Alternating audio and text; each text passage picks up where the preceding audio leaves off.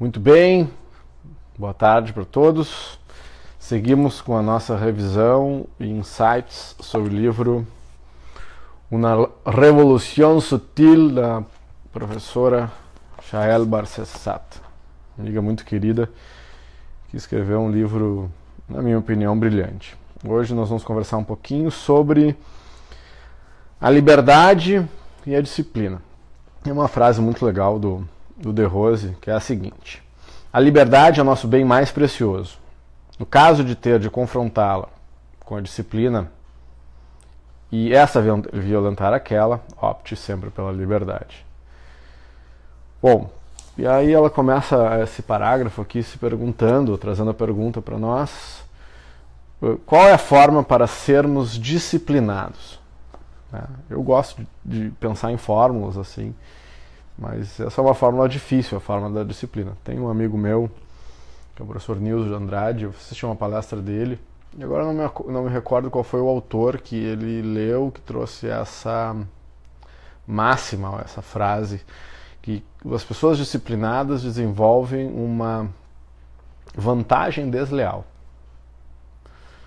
Porque o disciplinado, todo mundo é indisciplinado. Então, quem é disciplinado tem uma vantagem já automática sobre grande parte das pessoas. E, e, ele brinca com essa palavra desleal, porque as pessoas disciplinadas, mesmo que não tenham muito talento, vão acabar por desenvolver talentos, desenvolver competências, desenvolver aquilo que quiserem, para o bem ou para o mal.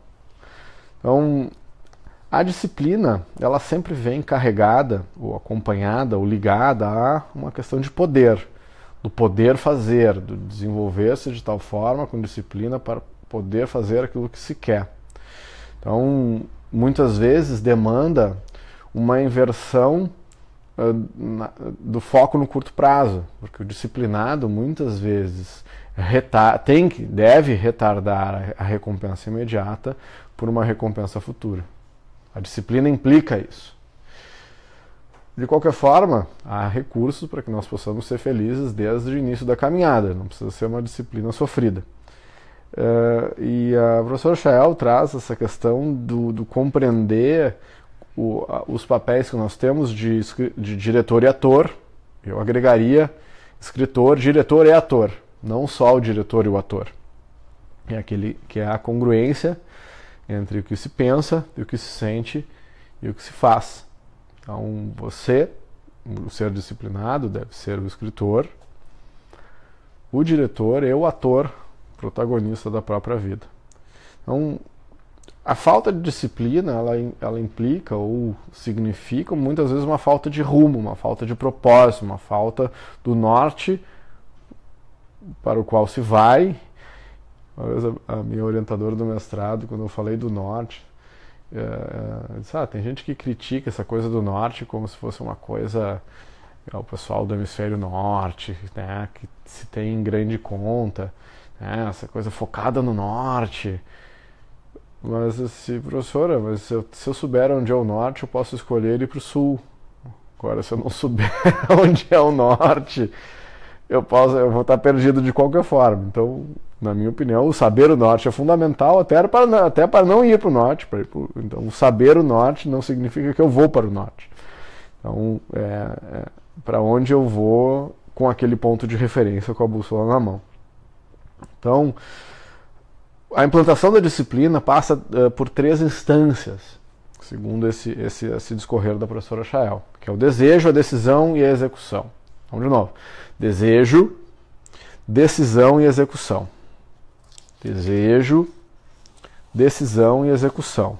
Mas de maneira geral, as pessoas, elas, a, a, eu sei como ela escreveu, por general, la vontade flaqueia entre a segunda e a terceira instância. Então, de regra, a vontade fraqueja entre a segunda e a terceira instância. Então, lembra? É o desejo, decisão e execução. Então, entre a decisão e execução, normalmente a gente se perde. Né? Como a gente se perde?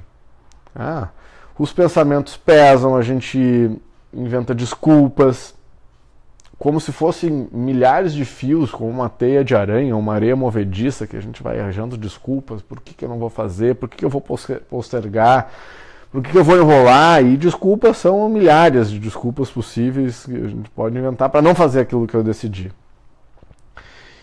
Só que cada, cada disciplina que eu busco implementar não executada é mais um fio de uma teia, mais um. Então, cada coisa que eu digo que eu vou fazer que eu não faço é, é, vai tornando, como ela traz aqui, a atmosfera mais pesada. Então é como se o peso atmosférico pesasse sobre nós. Uh, eu nunca tinha pensado dessa forma, porque normalmente a analogia que eu uso é não é que vai pesando como a atmosfera, mas sim como se as nossas pernas fossem ficando fracas. Porque a palavra dita e executada, eu tenho desejo, eu decido e eu faço, toda vez que eu cumpro esse ciclo, é, de, desejar, decidir e fazer, eu crio poder, eu fico mais forte. Toda vez que eu quebro o ciclo em algum momento, eu perco o poder. A minha palavra perde poder genésico, perde poder de criação. Então as minhas pernas vão ficando fracas. Quizá são as duas coisas. Quizá a atmosfera pesa e as minhas pernas ficam fracas também.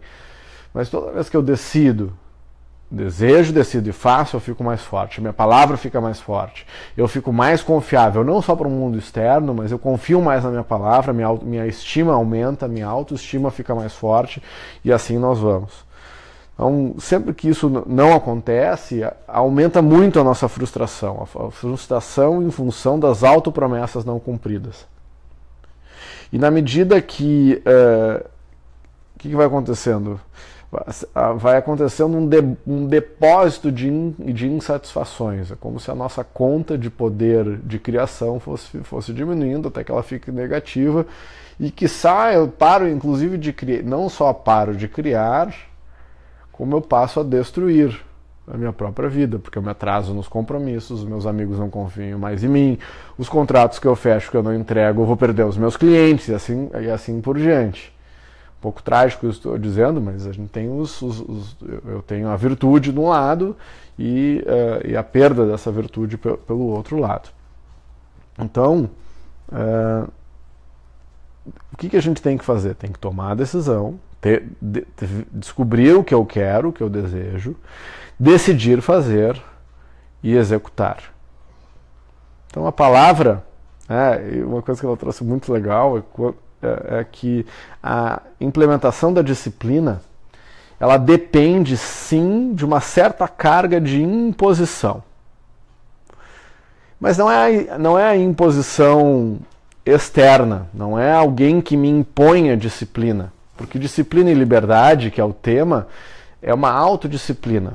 Então, no início, para que nós criemos isso, precisa sim de uma autoimposição, até que a disciplina fique algo mais uh, natural.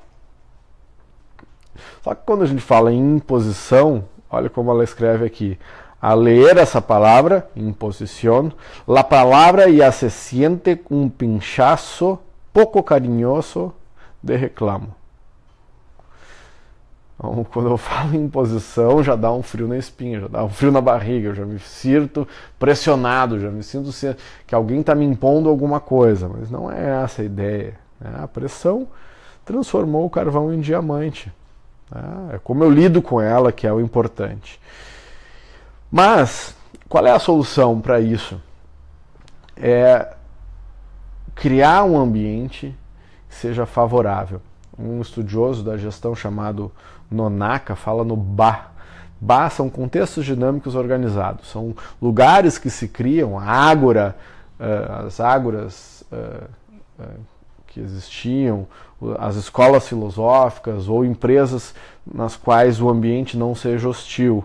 No ambiente onde não há hostilidade, e a pressão não precisa ser hostil, mas que haja um ambiente que se celebre com alegria, que se valorize a liberdade, que celebre a alegria, dá sim para dissolver o caráter muitas vezes obscuro, o caráter mais pesado da implementação da disciplina. Ambientes não hostis, ambientes alegres, fazem com que as pessoas sejam mais criativas e gerem mais resultados. Ambientes uh, muito rígidos, ambientes uh, agressivos e que não gerem esse, um clima positivo para trabalho ou na família, onde for, geram a, a corrosão da criatividade. Então é por aí que se uh, dissolve o caráter mais pesado da disciplina, tá com pessoas que a gente gosta, é criar um ambiente em, em, que se possa errar e utilizar o erro como uma forma de aprendizado e assim por diante. Então, uh, nós temos esse uh, livre-arbítrio, né? a habilidade de fazer o que a gente quer. Então, a disciplina ela está diretamente ligada com a liberdade, e aí essa frase dela aqui é fantástica, é que a liberdade termina dando sentido à disciplina. Vamos de novo. A liberdade é o que acaba por dar o sentido à disciplina. E a minha, meu entendimento disso é que a disciplina é verdadeira mesmo quando ela é autocolocada. Não tem um disciplinador me impondo a disciplina. Eu crio a disciplina pela minha própria força. Quando eu marco um, uma reunião com alguém, quando eu marco um treinamento, quando eu digo que vou fazer, eu sei que eu posso não fazer. Eu tenho escolha de desmarcar. Mas se eu marcar, ah, hoje eu vou sair para correr, eu vou lá e corro, eu sei que eu posso mudar de ideia, que eu posso desmarcar, que eu posso investir, mas mesmo assim, tendo o poder para não fazer, eu vou lá e faço. Então a liberdade para não fazer e para fazer é o que dá força para a disciplina.